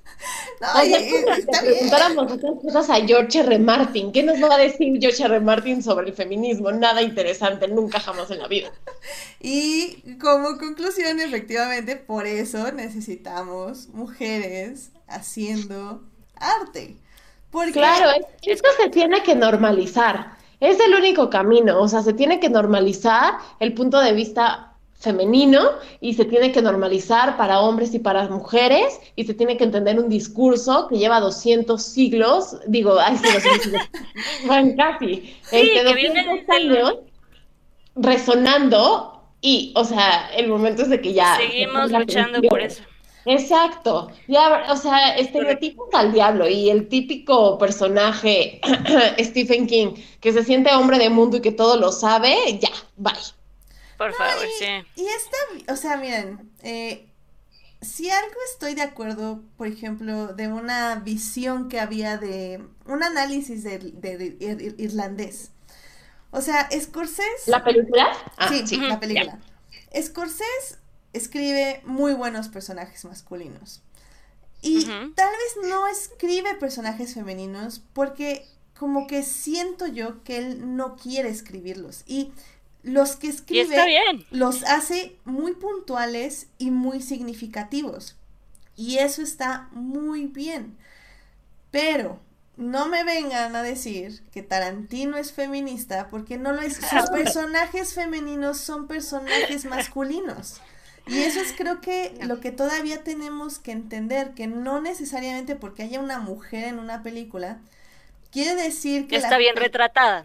no, eh, y que puede, y literalmente, o sea, cuando me dicen es que Tarantino hizo Kill Bill, digo sí, pero Kill Bill es un personaje masculino, no tiene rasgos femeninos, y está bien, o sea, Kill Bill me gusta, está increíble, nada más no me vengas a decir que es feminista, porque no lo es, o sea, nos puede gustar y lo Ah, no. podemos apreciar por lo que es, pero... Claro, esto no quiere decir en lo más mínimo que los hombres no puedan escribir personajes femeninos ni que las mujeres no puedan escribir personajes masculinos.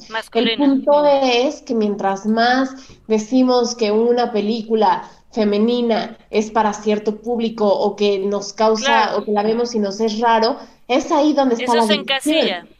Exacto. Es, es encasillar. O sea, yo creo que lo Exacto. interesante de la época en la que vivimos es que ya es una tontería encasillar a la gente. O sea, Claro. y el arte y 100%. todo lo que nos rodea. O sea, ya no le veo mucho caso y no le veo tampoco mucho caso de que un- una persona que ha estado siempre en una posición de privilegio diga que no entiende algo porque no quiere entenderlo, no porque no tenga la capacidad o porque sea nuevo de, de entenderlo. Claro. sí, no, qué pena. Y por ejemplo, Sí. hay escritores maravillosos que entienden muy bien esa diferencia y, y eso no les quita en lo más mínimo que sean grandes artistas como Neil Gaiman, por ejemplo. Bueno, pero es otra cosa. Bueno, eso, señor. oh, Señor. Es otra cosa. Mi sombrero Es se quita cosa. ante usted, Es tener otra mente y otra... Sí, no, es otra cosa. Exacto, y en todo, inclusive yo creo que para creación de personajes futuras y es agarrar estos clásicos y entender lo que nos están diciendo y resonarlo y decir, pues la verdad es que estereotipos o aquel que se siente persona de mundo y que él cree que las personas son blancas o negras, pues ya, o sea, que se quede en su mundo Claro. ante- antes de la Guerra Fría. Bye. No, y es, es tan básico, y es tan básico como comprender que somos humanos. O sea, escribir es, es retratar la mente humana. Si entiendes un humano, entiendes a una mujer y entiendes a un hombre, ¿sabes? Es, es básico como entender, pues sí, eso, que somos humanos todos. Totalmente, totalmente. Entonces, nadie compre ya libros de Stephen King. No, Bye, todos iguales. por favor. Bueno, a Todos ver, iguales. a ver, Por favor. Eso, eso yo creo que lo dejamos para otra podcast, que es la cultura de la cancelación, que, que es algo que me interesaría muchísimo analizar y es más, lo voy a poner en la agenda porque evidentemente hay que hablar de eso. Este, por el momento yo diré que no, que compren los libros de Stephen King, este, personalmente no me gustan, pero Es que es mi punto, todos son iguales. Son iguales. Es que yo, yo le di, yo le di chance y sí es lo mío, o sea, Es lo mismo. Perdón, o sea, independientemente de su comentario, con tres libros que le haces, ya leíste todo. Muy bien, muy bien. No me odien, por favor. A veces hago comentarios de opinión personal. Maybe no estoy bien. No, pero es no, tu no, opinión, no, o sea, es- sí que es eso- cada quien. para eso es esto, compartir nuestros puntos de vista. Exactamente. Sí, sí, Exactamente. Sí. Pues bueno, yo creo que con eso concluimos la reseña de Little Women, este, Mujercitas en el cine. Eh, sobra además decir que pues vayan a ver. Eh, Y está- llévense un paquete de Kleenex.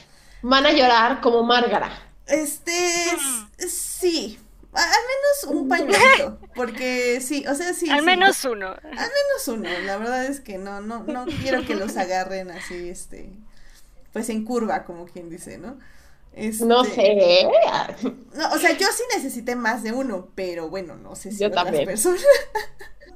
y la verdad es que eh, tengo por, por un screener que me enviaron obviamente de la academia, este, ya la tengo aquí en mi iPad. Este, y la he estado viendo y la verdad es que sí, me sigue dando todas las emociones, pero definitivamente creo que es una de las películas que sí hay que ir a ver al cine, además de que estaba filmada, entonces toda la textura y todo lo que tienen los films están ahí.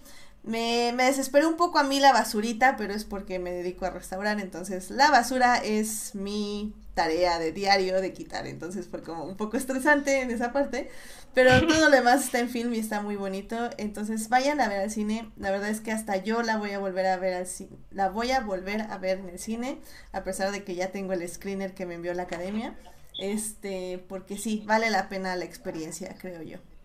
Y la Sí, vale mucho la pena. Y sobre todo porque si algo deberíamos de traer del siglo XIX son esos vestidos. Para empezar.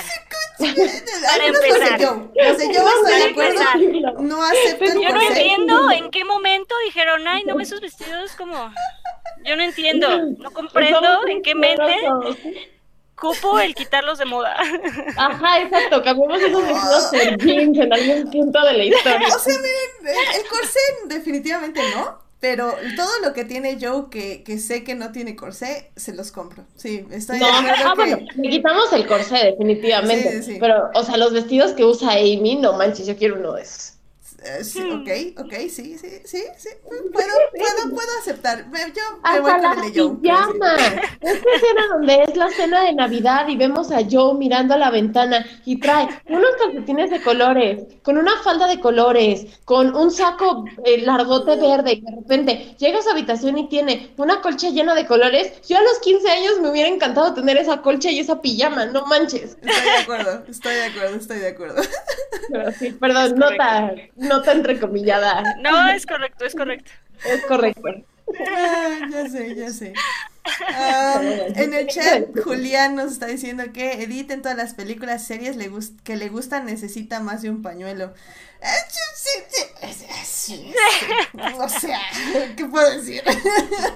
Bueno, te voy a decir una cosa, por ahí hay otra película nominada que estaba súper padrísima y que me encantó que se llama Jojo Rabbit, donde también vas a necesitar Ah, un está pañuelo. bien bonito. A ver, a ver. Está bien eh, bonito. ah, justo necesito No que me sé si apoyen. pañuelo en eso, pero está bonita, sí está muy Pues bonita. no sé si yo ando de sensible y lloro con todo, pero también lloré con Jojo Rabbit. Está a muy ver, bonita. Miren. Bueno, hay un justo- momento en Jojo Rabbit en particular que sí, sí, sí, sí, sí. Ok, Está muy spoilers. No diga nada, no le he visto. A ver, justo Ah, necesito más. que me ayuden justo en esta siguiente sección de estrenos de la semana. Así que vámonos rápido a esa sección.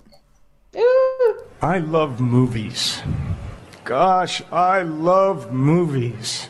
Eh, pues justamente, eh, como ya estaba hablando Blanca y Dafne, eh, sigue en cartelera comercial Jojo Rabbit, que no pude ver este fin de semana, pero como dice Blanca, al parecer... Sí vale la pena, vale Sí. la pena.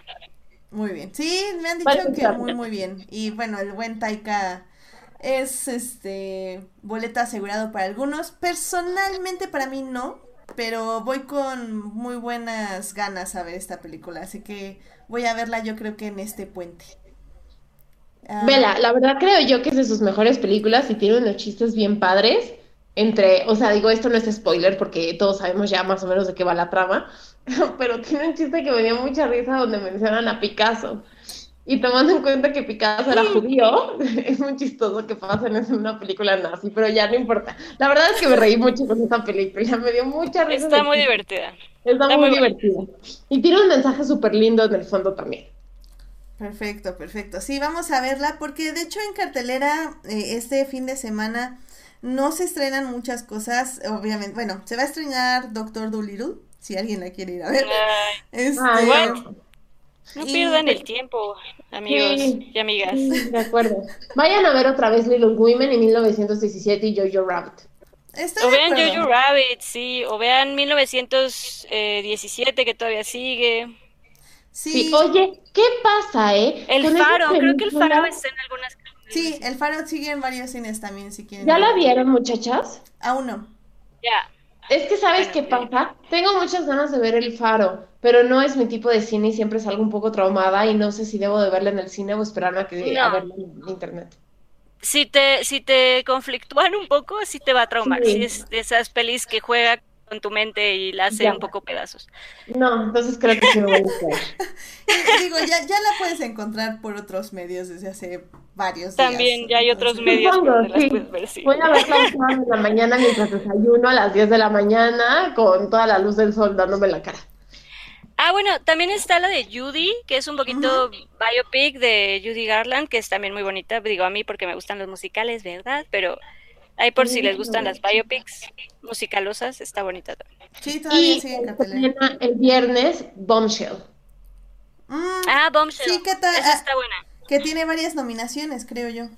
Ah, mejor actriz y mejor actriz de reparto. Dígame si estoy mal, ¿esa peli está dirigida por una mujer?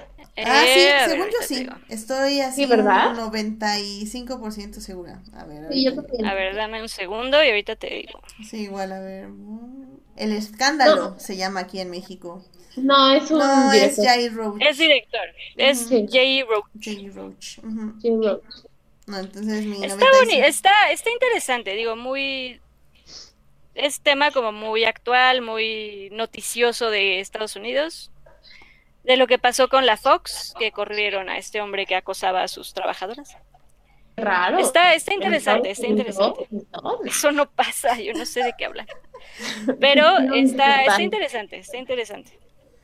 Pues sí, pues la verdad es que tenemos varias opciones en cartelera, así que... El caso es que no vean Doctor Dolittle. El caso es que tienen muchas opciones. Pueden ver la segunda temporada que acaba de salir de Sex Education, que también está muy divertida. Híjole, no sé si verla, sinceramente. No soy muy fan de la primera. Eh, ok. Tengo curiosidad, pero no sé si suficiente curiosidad. La verdad tengo más ganas de echarme este puente, este, la de Sabrina. Entonces... Ah, no, yo odio Sabrina. a mí sí me gusta mucho. Pero bueno, el punto es que no vean esa película. Todo es mejor que esa película. También. O al eh, menos, o al menos no gasten. Si ya más adelante por ver algo que está, no sé, si llega algún streaming, bueno, puede ser, para pasar un rato X, pero no gastemos en esas pelis. De acuerdo. Yo digo. yo digo. No, y más cuando realmente tienen Little Women y tienen Jojo Rabbit. exacto, más, exacto. Si no hubiera opciones, lo entiendo, pero habiendo tantas opciones, pues. No, y hasta ambas películas tienen garantía Cinépolis, por si no nos creen a nosotras, créanle a Cinépolis. si no les gusta en media hora, les regresan su dinero. sí, yo también voy a ver 1917 otra vez, vale mucho la pena verla. Esa está muy chida. Esa en IMAX. Esa sí, esa sí gasten su dinero. En esa sí gasten su dinero y vean la grande eh, pantalla lo más grande que puedan ver, sonido chido. Esa sí vale la pena que gasten, Y entre spoilers sale Tom Baratheon. Solo les digo. Tom Baratheon. Digo por si. ¿Dónde sí, sale Tom Baratheon? ¿Quién es Tom Baratheon? Es el hermano, ¿te acuerdas del hermano? Es un altercado con uno de los alemanes para no dar los spoilers. es que, es que salen, como todos los actores ingleses importantes. Es, uh, spoiler, que creo que no les dije la última vez. Sale Benedict Cumberbatch, casi me da un ataque en el cine, gracias por no avisarme. en el cine cuando vi su linda carita. casi me muero porque nadie me dijo que salía Benedict Cumberbatch y yo no estaba emocionalmente preparada para esa imagen. Ya. Fue la, fue la sorpresa de la peli para, para Edith. Sí. Supongo que nadie está emocionalmente preparado para ver a Benedict Cumberbatch. Es como, ¡ay, hola! Exacto, exacto. Fue, Así fue shock. estás en el cine y te empiezan a sudar las manos nada más de verlo. De, ¡ay! Ya sé, oh my god. ¡Qué muchacho! Pero bueno, deberíamos de hacer una, un, un podcast así para antes de los Oscars para hablar de todas estas pelis y de Benedict Cumberbatch a profundidad. Sinceramente, Deberíamos hacer ser un podcast de Benedict Cumberbatch. Wow, wow, wow, wow, Dafne, creo que te nos fuiste con mucho feedback. ¿Qué acaba de pasar? Creo que tienes algo de feedback, Daf- Dafne, así que aléjate un poco de tu micrófono. Benedict Cumberbatch alocó a tu micrófono. Este, sí, y bueno, y acuérdense que también es el Super Bowl, así que, yay, Super Bowl, para quienes nos gusta el fútbol americano. Oye, Está bien. Super Bowl. Super No, nada, nada, nada. Y, y bueno, sí, hablando de Óscares, eh, la verdad no voy a hacer un previo, pero sí voy a hacer un, un después. Así que igual si quieren pasar acá a comentar, pues están cordialmente Ya invitados. hablaste de 1917. Tengo muchas ganas de, de platicar de esa película. Yo también. Muy bien, muy bien. Entonces, a ver, a ver si, si, si organizamos algo aquí en este podcast. Voy a hablar conmigo misma, a ver, este, qué Vale. sigue, qué sigue. Espero que te convenzas a ti misma de hacer ese podcast. Por Está favor. bien.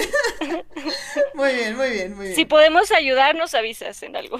Excelente, Claro. muy bien. Pues bueno, yo creo que con esto llegamos ya al final del programa.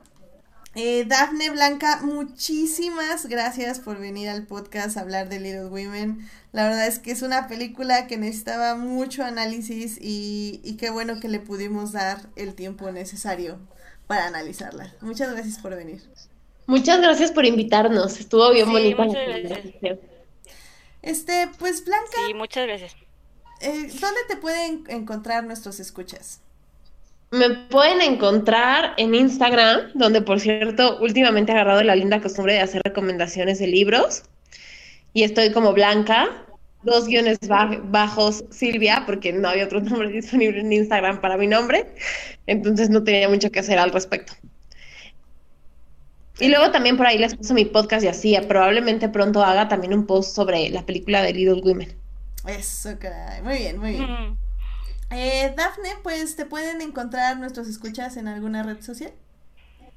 Eh, pues así como yo, es como las tengo por pura, por cumplir socialmente y tener algo social, pero sí, tengo Instagram, Dafne Bennett, y tengo Twitter, ¿cómo no? Tengo Twitter. Ah, sí tienes Twitter. Posteo, posteo muy, muy rara vez, pero sí, sí me pueden encontrar por ahí. Muy bien, excelente, excelente. Muy bien, pues muchísimas gracias a quienes nos escucharon en... Ah, bueno, espérenme, perdón, falto yo. Este...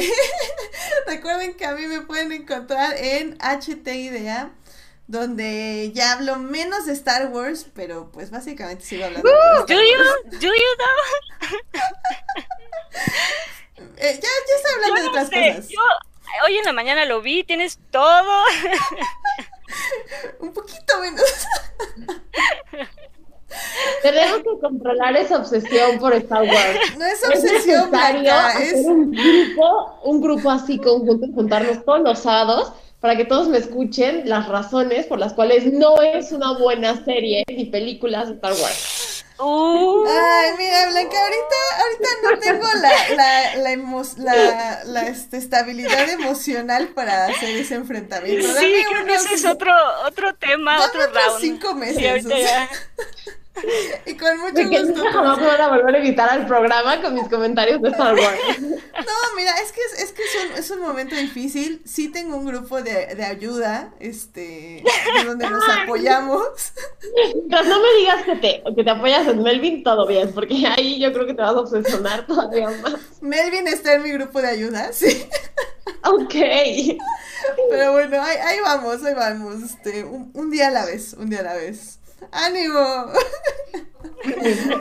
Pero bueno, Muchísimas gracias a quienes nos escucharon en vivo. Justo estuvo Melvin, estuvo Marcela, Sofía Sánchez, Julián García. Y ya lo estuvieron escuchando. Obviamente, Julián es súper fan tuyo, Blanca. Este, Ah. tu fan número uno. Así que estuvo, estuvo muy feliz de, de escucharte en el podcast. Ah, muy bien, qué bonito. Em, también muchísimas gracias a quienes nos escuchan diferido en iTunes, Spotify y en Hearties. Recuerden que este programa estará ahí disponible los miércoles en la mañanita. No se olviden de seguir al podcast Adictia Visual en Facebook, Adictia-visual en Instagram. Y pues ahí en el Tumblr donde estamos, estoy posteando pues este todo lo relativo al programa. Em, pues la próxima semana, la verdad estoy viendo eh, de qué vamos a hablar. Probablemente, no lo sé, me gustaría hablar de His Dark Materials. Pero tengo que ver aquí, al parecer con Daphne Blanca, porque sea fue doble. Infarto colectivo ahorita. Y- Sí. y otros dos invitados. Así que eh, les estaré ahí diciendo, pero bueno, al menos es mi plan.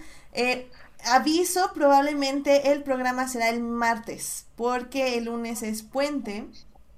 Entonces probablemente nos recorremos hasta el martes, pero les confirmo durante la semana en las redes sociales, lo más probable es que sí.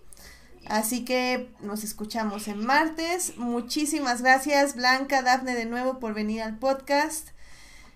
Em, que todos tengan una muy bonita semana. Gracias a todos por escucharnos. Vayan al cine, vean series, vean películas, vean el Super Bowl. Cuídense, bonito puente. Y tenemos que terminar el podcast diciendo la frase de Amy, Your One Beauty. Eso. Nos vemos, cuídense. Bye. Chao.